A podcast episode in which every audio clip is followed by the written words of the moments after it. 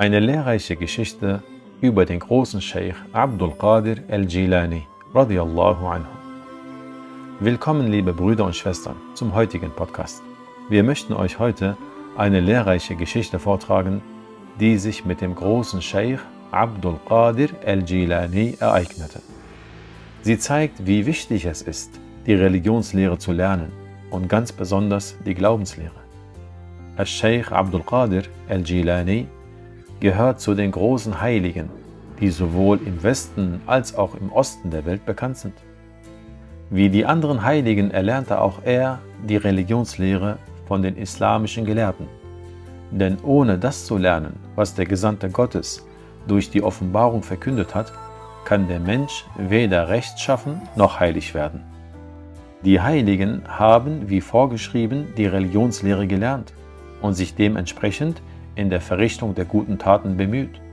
Sie haben ihren Neigungen zu unnützen Dingen widerstanden und dem, was Allah liebt, den Vorzug gegeben und sind so zu Heiligen geworden. Der Status eines Heiligen wird nicht durch Abstammung erlangt, sondern durch Lernen und Praktizieren. Dieser große Sheikh Abdul Qadir al-Jilani der zu den ganz besonderen Nachfahren unseres Propheten Muhammad sallallahu alaihi wasallam zählt, lebte im 6. Jahrhundert nach der Auswanderung. Bevor er als Heiliger durch das Land zog, erlernte er die Religionslehre von den islamischen Gelehrten in Bagdad. Danach zog er aus großer Leidenschaft für die Anbetung Gottes viele Jahre lang durch das Land, um sich von niemandem von der Anbetung Gottes ablenken zu lassen. Danach ist er wieder nach Bagdad zurückgekehrt und hat von den dortigen islamischen Gelehrten erneut die Religionslehre erlernt. Auf diese Weise eignete er sich immer wieder neues Wissen an, um seine Kenntnisse zu vertiefen. Er wurde ungefähr 90 Jahre alt. Er sagte nicht, ich bin jetzt ein Heiliger geworden und gehe ohne Furcht vor Raubtieren und Schlangen durch das Land. Mein Herz hat inneren Frieden erlangt und ich empfinde Freude in der Anbetung Gottes, wo immer ich bin, deshalb brauche ich nicht mehr zu lernen. Nein, das hat er mit Sicherheit nicht gesagt. Wenn Allah Ta'ala seinem Gesandten Muhammad sallallahu alaihi wasallam im Koran befohlen hat, um die Vermehrung des Wissens zu bitten, wie kann dann einer von uns glauben, dass er jetzt genug gelernt hat? Die Bedeutung von der Ayah 114 in der Surah Taha im edlen Koran lautet, O Muhammad, sprich, O mein Schöpfer, vermehre mein Wissen. Deshalb, verehrter Muslim, wenn du über jemanden weißt, dass er nicht daran interessiert ist, islamisches Wissen zu lernen, dann wisse über ihn, dass er in diesem Zustand keinen hohen Rang bei Allah hat, auch wenn er einen Vater oder Großvater haben sollte, der zu den Heiligen gehört. Hört euch an, was diesem großen Gelehrten Abdul Qadir al-Jilani radiyallahu anhu eines Tages passiert ist. Alhamdulillahi Rabbil Alamin wa sallallahu ala Sayyidina Muhammad wa sallam. Der Scheich Abdul Qadir al-Jilani war einmal allein in einem Raum, betete, rezitierte den Koran und lobte Allah Während er an diesem Ort ist, kommt der Teufel zu ihm mit einem Trick, um ihn in die Irre zu führen. Plötzlich sah der Sheikh Abdul Qadir al-Jilani, dass sich der Raum mit einem großen Licht füllte.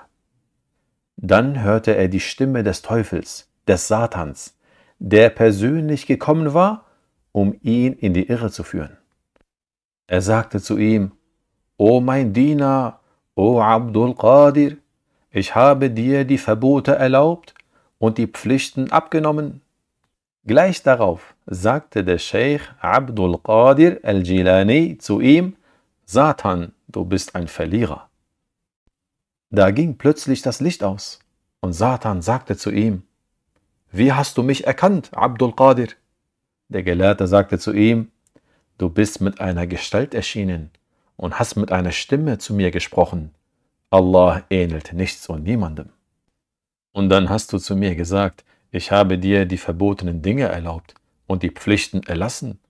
Und das galt nicht einmal für den Gesandten Gottes. Wie sollte es dann für mich gelten? Daraufhin sagte Satan zu ihm, O Abdul Qadir, du hast mich mit deinem Wissen besiegt. Und dann teilte ihm der Teufel mit, dass er, bevor er zu ihm kam, 70 andere Menschen mit diesem Trick zum Unglauben verführt hatte, weil sie dieses Licht für Gott hielten. Gott bewahre uns.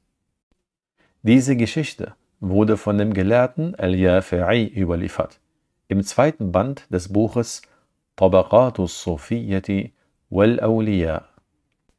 Verehrter Muslim, du siehst, wie wichtig es ist, die Religionslehre zu lernen. Denn Wissen ist Licht.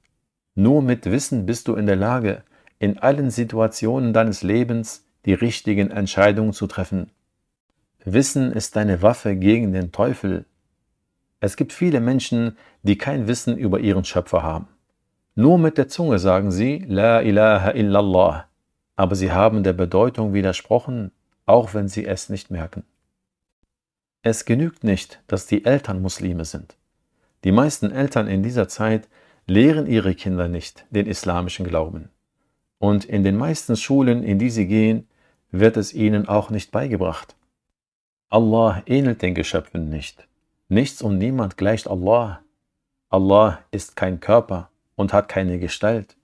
Er darf auch nicht mit Eigenschaften beschrieben werden, die nur in einem Körper Bestand haben, wie zum Beispiel die Bewegung, Stillstand, und Aufenthalt an einem Ort und in einer Richtung sein.